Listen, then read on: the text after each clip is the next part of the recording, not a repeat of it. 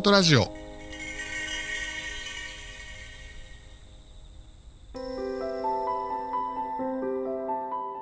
こんにちは。占い師と弟の弟です。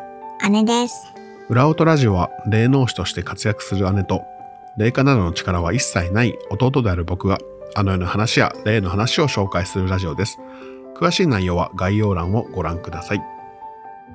それでは今日は引っ越しをテーマに聞いていきたいなと思ったんだけれども、はい。あの引っ越しって言ってもその家から家に引っ越す際に元々の家を出ていくっていう時の話をメインで聞きたいなと思っていて、うんうん。あの最近知り合いが、まあ、マンションから一軒家に引っ越しをしたのね。うん。でその引き払う家うんに対して何かできることとかあるのかなみたいなことを言われてあそういえば何かあるのかなと思ってお姉ちゃんに聞こうと思ったんだけれども、うんうん。実際さその新しい家に対しては何か何こういろいろ意識はするもののさ引き払う方の家はちょっとありがとうございましたって引っ越し終わったら言う？うん。とかそのぐらいかなと思ったんだけどもこのあたりどうなんだろうか？うん。あのー新しく引っ越す家に関してはすごく細かくいろいろとやる、儀式をやるっていう方はすごく多いんですけれども、引っ越しする、もともと住んでた家に対してはすごく雑にしするというか、もうどうせ取り壊しちゃうしとか、あと、もう別の人が住むんだしっていうような感じで、そのままにしてくるっていう方々が結構多いのを最近知って驚いたところでしたが、あのー結局はもともと住んでいた場所から新しい場所に一種のそのエネルギー移動でもあるんですよね。うんで、自分たちの持っていたその環境、空気、まあ空気って言ってしまうとあれなんですけれども、自分たちが住む中で、その家の中で、A の家の中で練り込んできていた思いとか考えとか空気感っていうものをそのまま新しい B の家にも持っていくっていうのが引っ越しなんですよ。はいはいはいはいで、それの方が B の家の新しい環境でも、あの、自分の空間を広げられるし、すその新しい家でも、自分がこの家の主で、ここが癒しの空間だって思えるよう、思える速さ、思えるようになるのがすごく早くなるのが、A のものをうまく B に持ってきた方々っていうのは、その馴染み方がすごく早いんですよね。うんで、その土地にもすぐに馴染んでいくっていうのがあるので、A のところをおろそかにして B をリセットで再スタートだっていうふうに思ってる人ってなんか馴染み方が遅かったり、うん。新しい土地で失敗したりとかするので、あ、この人もしかしたら新しい家ばかり考えてて前のところをきちんとやってこなかったんじゃないかなって思ったりすることはすごくあります。これさスムーズな転引っ越しとかスムーズな、なんて言うんだろうね。展開じゃないけど A のところから新しいところへっていうののす一番いいポイントとかもしねお姉ちゃんがやるとしたら？うん。私の場合は、その A の住んでいた場所のものをすべて、ものではないですよ。すべて空気であったり、念であったり、自分が作り上げてきたその空間の状態、すべてを B の新しいものに移行したいので、うん徹底的にあの、今までその自分が安心して住めていたっていう場所に対して敬意を払いたい。うんで、自分と共にここにいるすべてのエネルギーとか、あと私の場合は霊体とかもそうなんですけれども、全員を連れてきたい。うん私に対してプラスのことを言ってくれる様々な目に見えない存在がいるんですけれども、それすべてを一緒に引っ越していきたいから、その人たちを連れていくようなことをします。それはどういうような感じなの？私の場合は、まず家っていう物質的なものに対する敬意を払いたいので、うん家の中に、あの、もうとにかくありがとうって、それぞれの部屋とか場所に行ってありがとうっていう感謝の念をお伝えします。うんで、それとともにちゃんと、たとえその家を取り壊すでもあっても、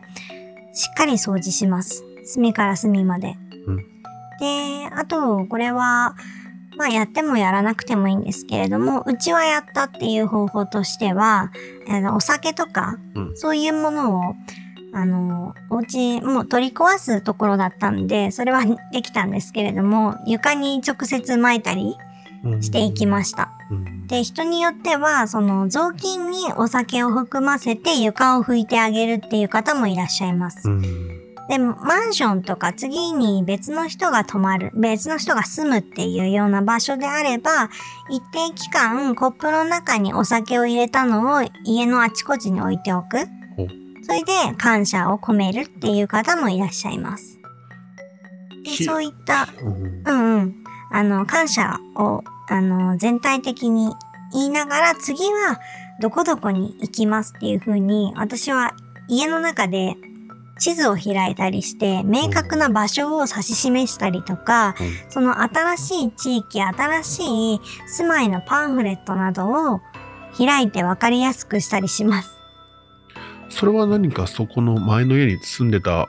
お姉ちゃんの場合あれか念とか神神様？とか霊体とか、そうです、まあ。いろんなものに対してっうん。ていうことだよね。うん、そう、すべてに対して、もうとにかくありがとうっていう私の心からの誠意をすべて伝えるつもりで、うん感謝とか、あとお酒とか、あと次に、うん、掃除もそうだし、次に行く場所はここですので、皆さん本当に一緒に来てほしいって、私は新しい場所で不安だから、来てほしいっていうことをすごく伝えます。それで、で、引っ越す日にちはこの日です。で、この日にいろんなものが届いたりしますとか、全部予定も伝えます。これはさその、まあ、部屋自体というか住んでたお家自体に対して感謝の表し方っていうののお姉ちゃんなりの方法を今教えてもらったじゃない。そうだね。これはルールが特にあるわけそのお酒を使った方がいいとか、ルールっていうよりかは自分自身の感謝の気持ちっうん。ていいのかな、そう。自分自身の感謝の気持ちっていうのと、あと、まあ、霊感がある人は、あの、なんとなくこの家の人たちはこれを、家の人たちって見えない存在っていうのはこれをするとついてきてくれるなとか、いうのがわかる方はそれなりの自分たちのスタイルでやっていいと思うんですけれども、わかんないっていう方々は、あの、本当に自分たちの感謝の気持ちと、あとお掃除をすると、あと一緒についてきてほしいっていう気持ち、うんついてきてほしい方はですけどね、そういうのを伝えればいいかなと思います。ありがとうございます。この少しちょっと話題はそれそれとか同じようなもんなんだけれどもうん。あのこ今のは割と見えないものに対してのあれ？だったけど今度はさ例えば捨てられない何かとかそれこそなんだろうね仏像とかもそうかもしれないし思い入れのあるもの、うん。まあ、仏像だとちょっと偶像すぎちゃうからあれだからまあ思い入れのあるものが大切なもの？うん。でそういったもので引っ越し先にも持っていきたいものがいくつかあると思うけれども、うん。例えばさまあ大きいものは難しいけどこれは引っ越しの方とかに頼まず自分でちゃんと持ってった方がいいとかうん。なんかその運び方うん。とかでポイントとかあったら教えてもらいたい。うん。えっ、と、自分で持ってった方がいいっていうものは、愛着が深いものであればあるほど、自分で持ってった方がいいかなと思います。うんうんで、それはなぜかっていうと、年額持っているものって、あの、他の人が移動させることで、他の人の念を入れたくないっていう単純な理由なんですけれどうんうん。も、あの、他の人が触れたりとかすることによって、ちょっと念の形が歪んだり、歪になった瞬間に、急に、これずっと好きだったけど、なんか嫌いになっちゃったとか、はい全然魅力的じゃなくなっちゃったって思うことがあるので、うんもうとにかく自分が大切にしているものは自分だけの力で全てやった方がいいかなと思います。やっぱり何か、まあ、第三者の念とかそういう、まあ、そうだどんな方が運ぶかもわかんないしってことだよね。そうなんですよね。うん。あとその引っ越しする子から聞かれて面白かったなと思ったのが、その、引っ越し先のさ、結構お姉ちゃんも言うけど、氏神様とか、うんうんうんあの、近くのエリアの神社うん。に挨拶した方がいいよっていうのは言うじゃない。っうん。てことはさっきのあの、感謝の気持ちで言うと、うん。同じエリアだったら同じ氏神様とか同じエリアの神社なんだろう、神社とかお寺なんだろうけれども、うん。エリアが全く変わる場合は、うんその元々のところの神社やお寺とかそういう氏神様うん。にもご挨拶して引っ越しした方がいいのかな？うん、そうですね。あのー一つ目は新しい場所に移動した時は、その自分の家の一番近くの神社うんとかに挨拶をしに行く。うで、それはいくつでも、あの、系列は問わずです。稲荷神社かもしれないし、別の神社かもしれないし、いろんな種類の神社に行っても構いません。うんもうとにかく自分はこういう、こういう場所から引っ越してきたこういうものです。ここでこういったことをしていきます。どうぞよろしくお願いしますっていう感じかな。で、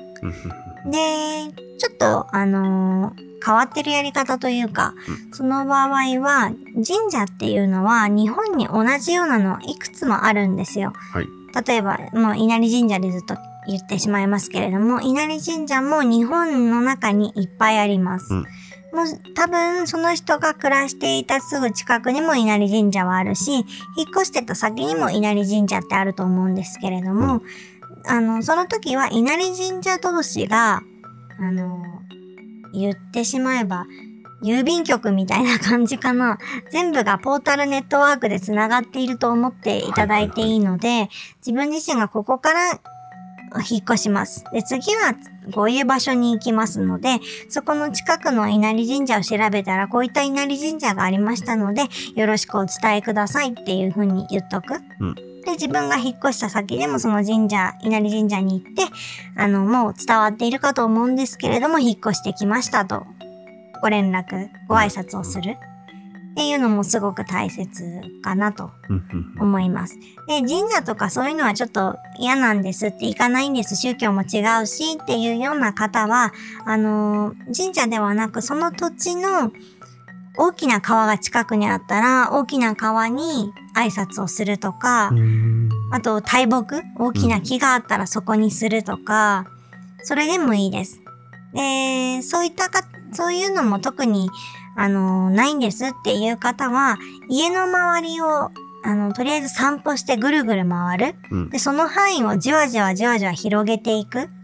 それって一種の結界を作るというか、自分の行動範囲を広げていくっていうことで、うんあのー恐怖感が薄れていくんですよね。新しい土地っていう恐怖感っていうのかな。うんそういったことをすることで、自分が通ってない道を減らしていく。うんそうすると、自分の念が通った後っていうのは、馴染みがあるような道になっていくんですよ。うんで、そういうことをするっていう方法。この3つっていうのかな？うんそれがちょっと、あの、あまり言われてないけれども、実は大切な方法だったりしますね。うんじゃああと一つだけまあちょっとだけ話変わっちゃってその友達からまた言われた最後のことなんだけれどもうん。引っ越しする際に荷造りとかするじゃないその時に自分がそのなくしたと思っていたものうん。が出てきた、うん。まあ、結構だから婚約指輪とかいろいろあるよねなんか話聞くよねひどい。でそういうさ何かそこにはさ、うんなんていうの何かが意味がある？うん。あこれここにあったのかとかってあると思うけれども、うんその辺のことをちょっと聞きたい。うん。まあ、それは、あの、思いっきり引っ越しって大きなものを移動したり、徹底的に全部移動するわけじゃない？で、その時に、たまたま見つかったっていうのがほとんどだと思う。そうね。うん。けれども、あの、家の中をいろいろと、と徹底的に移動しなきゃいけない中で、なんかあの箱の中に大切なものがあった気がするとか、はいその中でだけ特別に働く勘っていうのが、さえ渡るのも引っ越しだと思ってるんですよ。うん。で、それはいろんな自分の過去を遡る作業であったりとか、いろんな第五感をフル活用しなきゃいけない引っ越しの時とかって、はい。そんな中で勘が冴えてきて、箱を見なくても何かその中に入ってる気がするとか、あの中にこそ自分の原点があった気がするなって思ったりとか、うん。古くなって忘れ去られちゃってた念が動き出すっていうのかな、うん。その箱についてた念がね、うん。それが自分の今の念とつながり始めるとか、そういったこともあったりするので、まあ指輪が見つかるとか、そういうのはちょっとわかんないですけど、ちょっとした、あのースピリチュアル的な不思議な感覚や出来事が起こるのも引っ越しの特徴かなと思います。なんか導かれるようにみたいなことだね。うん、そうですね。OK です。だからやっぱりなんかあれだねその引っ越し先でいい引っ越し先の見つけ方はあるけれども引っ越しが決まって出ていく家にフォーカスするっていうような話はあんまりなかったから今回そういう観点でちょっといろいろ聞いてみたいなと思いました。はい。はい、ありがとうございます。それでは次のコーナー参ります。えーリスナーさんからのお便りの紹介コーナー参ります。えっ、と、キットタイムトラベラーさんからです。キットタイムトラベラーさんありがとうございますあ。りがとうございます。シンプルなんですけども、えっと、くしゃみのスピリチュアル的観見解を聞きたいとのことなんですけれども、あのー海外行くとさ、くしゃみするとブレスユーって言われるじゃない。うん。あれはくしゃみすると何かが出てっちゃうから、みたいな発想なんだよね、確かね。そうなんです。このあたりじゃあ教えてもらいたいです。はい。海外でくしゃみをすると bless you って言われるのは、くしゃみすると体の中の大切な成分、魂とかが抜けてってしまって、で、その後で、はっって空気を吸い込むときに悪いものを吸い込んでしまう。うん。それで取り憑かれてしまうとか、そういったことがないように、あのー神のご加護がありますように、God bless you の省略で bless you って言うんですけれども、そういう感じです。日本で言えばお大事になんですけれども、それは結構海外では、日本は最近ね、くしゃみした後にお大事にって、あまり言わなくなっちゃったかもしれないんですけど、海外はあの、見知らぬ方でも、あの、近くでヘクションってやったら bless you って言ってくれたりするので、それぐらい、あの、大切なポイントだったりしますね。あのさ、なんだっけ、しどっか、どっかの海外のさ、うん。マクドナルドか何か行った時とかかな、うん。お姉ちゃんと一緒に行って店員さんがすごい怖いような感じの人であんまり感じも良くなくて、うん。でいろいろ注文したけど「What?」みたいなことずっと言われてて でなんか僕がくしゃみしたら「ブレス言う」って言ってくれて、うんああいい人だと思ったっていう話あったな。もうね、あの、海外に行ったら、みんな言ってくれるんですよね。ということはさじゃあくしゃみのスピリチュアルで実際じゃあくしゃみすると魂出ちゃうとかその辺のお姉ちゃんの見解はどうなんですか、うん。あのーくしゃみをすると、その魂が出てきてしまうっていう、魂っていうよりも、あのー大切な成分、体の中の大切な成分がポンって出ちゃうっていうのはあったり、見たことがあるんですよ。で、それ一種のエクトプラズムっていうんですけれども、体の一部がくしゃみとともにピョンって出てしまう。でもその後にすぐに吸い込むので、それで大丈夫だなって思ったりもするんですけど、うんあの、そういうのがあります。で、あとは、くしゃみを、なんか、自分に憑依された時にくしゃみが止まらなくなる人もいます。あれだよねうん。僕がさあなん何かでさそういうとこ行くと鼻水すごい出るじゃない？あ、そうね。アレルギー反応を起こす、あの、霊的な磁場とか、そういう場所に行くと、すごく、あのーアレルギー反応が出る。弟はそうだと思うんですけれども、アレルギー反応、くしゃみが止まらなくなる人とか、鼻水がすごい出ちゃうとか、そういった方はいらっしゃいます。そういったくしゃみのスピリチュアル的見解もあるし、あとくしゃみすることで、か、あの、体内のいい部分が飛び出てしまうっていうパターンもあるし、うん。あと、くしゃみすることで近くにいた霊体、悪いものが離れていくっていうパターンもあります。ある種守護的なのがあるのねうん、そうなんです。守護的というか、あの、あ、くしゃみが守護的な存在なんですけれども、くしゃみをすることで多分その人の中の、あの、プラスのエネルギーがすごい一気にボンって出るから、あの、爆弾みたいな感じなんでしょうね。悪いエネルギーにとっては。で、それでびっくりして、あの、低級霊っていうのかな、悪いものがファって消えたりすることはありますけど、だから意外とくしゃみって、このきっとタイムトラベラーさんがくださったくしゃみのスピリチュアル的見解っていうワードだけだったんですけれども、実はいろいろ深いんですよ、くしゃみって。すごい面白い。そうだなくしゃみおじうるさいおじさんとかいるじゃない？ああ、うんうん、うん。の人たちはじゃあその「クシャン!」ってやるときにうん周りのものがちょっと逃げてることがあるわけだね、うん、なんかね、よくあの、いろいろと、えいってやったりして、除霊する方とかもいるじゃないですか。あの一種になるんじゃないかなって思うような、くしゃみのおじさんもいれば、ただのくしゃみしてるおじさんもいるけれども、くしゃみすることで、本当にあの、近くのものが、シュワって消えるパターンのものもありますよ。あの最後に一個だけき一番気になったこととして、うん。いいものが出ていっちゃうはちょっと嫌だなとからがくしゃみ我慢しなきゃと思ったんだが、うん。そこはどうなんでしょう？まあ、いいものがちょっとプって出ちゃっても、すぐにその後で、ってもう一回息を吸ったりすすると中に入るうんので、大丈夫っていうのと、あと、くしゃみぐらいでポンって出るのって、あのー自分の体の中で溢れちゃってる部分なので、まあ、それは大丈夫でしょ？うって、その溢れてる部分ぐらいだったら自分のメンタルにも何も影響を及ぼされないので、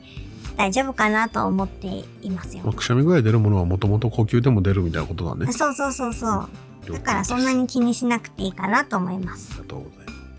す。きっとタイムトラベラーさんありがとうございました。いかがでしたでしょうか？あの、裏音ラジオではこのような形で皆さんからお便りや質問募集しておりますので、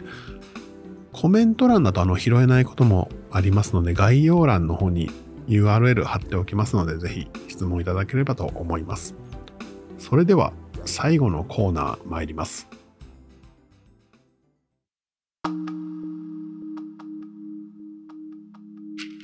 最後のコーナー、送年コーナーいきます。送年とは送る年と書いて送年と言っております。あの、普段やってるものは4択でお姉ちゃんの答えと皆さんの答えを一致させるっていうことをやってるんですけども、またそれとは別に姉の方で皆さんにいろんな念を送るっていうようなこともやっておりますので、今日はその念を送るっていうような形の方をやってみたいと思います。あのとは言っても身構えずにゲーム感覚で受けていただければと思います。それではお姉ちゃん、説明と実際お願いします。はい。今日は、えー、自分にとって大切なものを思い出すっていう念を送らせていただきたいです。はいでそれはもしかしたら過去の記憶の一つかもしれないですし、あとはなくしたものが見つかりやすくなるものかもしれないです。とにかく自分の脳内ではもう完全に忘れていたけれども、実はこれは自分にとって大切だったっていうようなものが脳の中から溢れるようにポンと出てくる感じ。そういった感覚になれる念を送らせていただきます。で、ちょっと事前に準備と言いますか、皆さんにしていただきたいポーズなんですけれども、右手でも左手でも、なるべく利き手がいいです。それの手のひらをおでこの真ん中の方にちょっと近づけていただきたいですね。で、近づけていくと多分自分の手のひらのエネルギーを感じるかと思うんですよ。眉間のところの近くです。どのくらい？とくっ1センチつけないでください。あの、あったかいな、手のひらあったかいなって思うぐらいがあると思うんですけれども、多分2、3センチはん、あ、でも普通の人は1センチぐらいかな。ピタってくっつけないぐらいのところまで手のひらを近づけてください。いきましたかねでは、えっーと、皆さんの手のところに向かってエネルギーを流していきますので、それとともに自分の脳みその中にそのエネルギーがじんわり浸透していくイメージを持ってください。10秒間行います。では、いきます。よーい、スタート。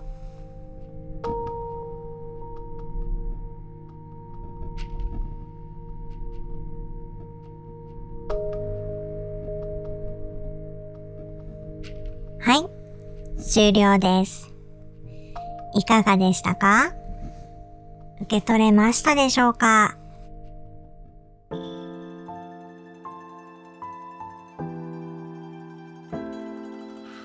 なんか結構こういうのいいかもしれないね。皆さんからのあの、こういうような感覚でしたとかっていうコメントをぜひいただきたいです。うん。あの、僕が今感じたのはさ、なんずっとブワーっていうか、ブワーン、ブワーンみたいな感じだったのよあ。あ、はいはいはいはい。なんか、強弱、強弱みたいな感じで、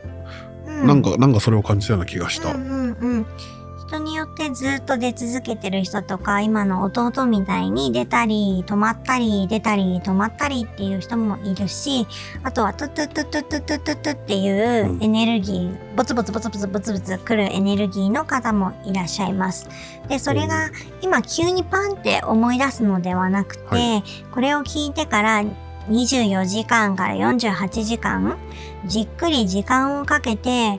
思い出していくとか、あ、こういうことやらなきゃっていうふうに思ったりする、あの、まろやかな、なだらかなっていうのかな？そういったエネルギーですので、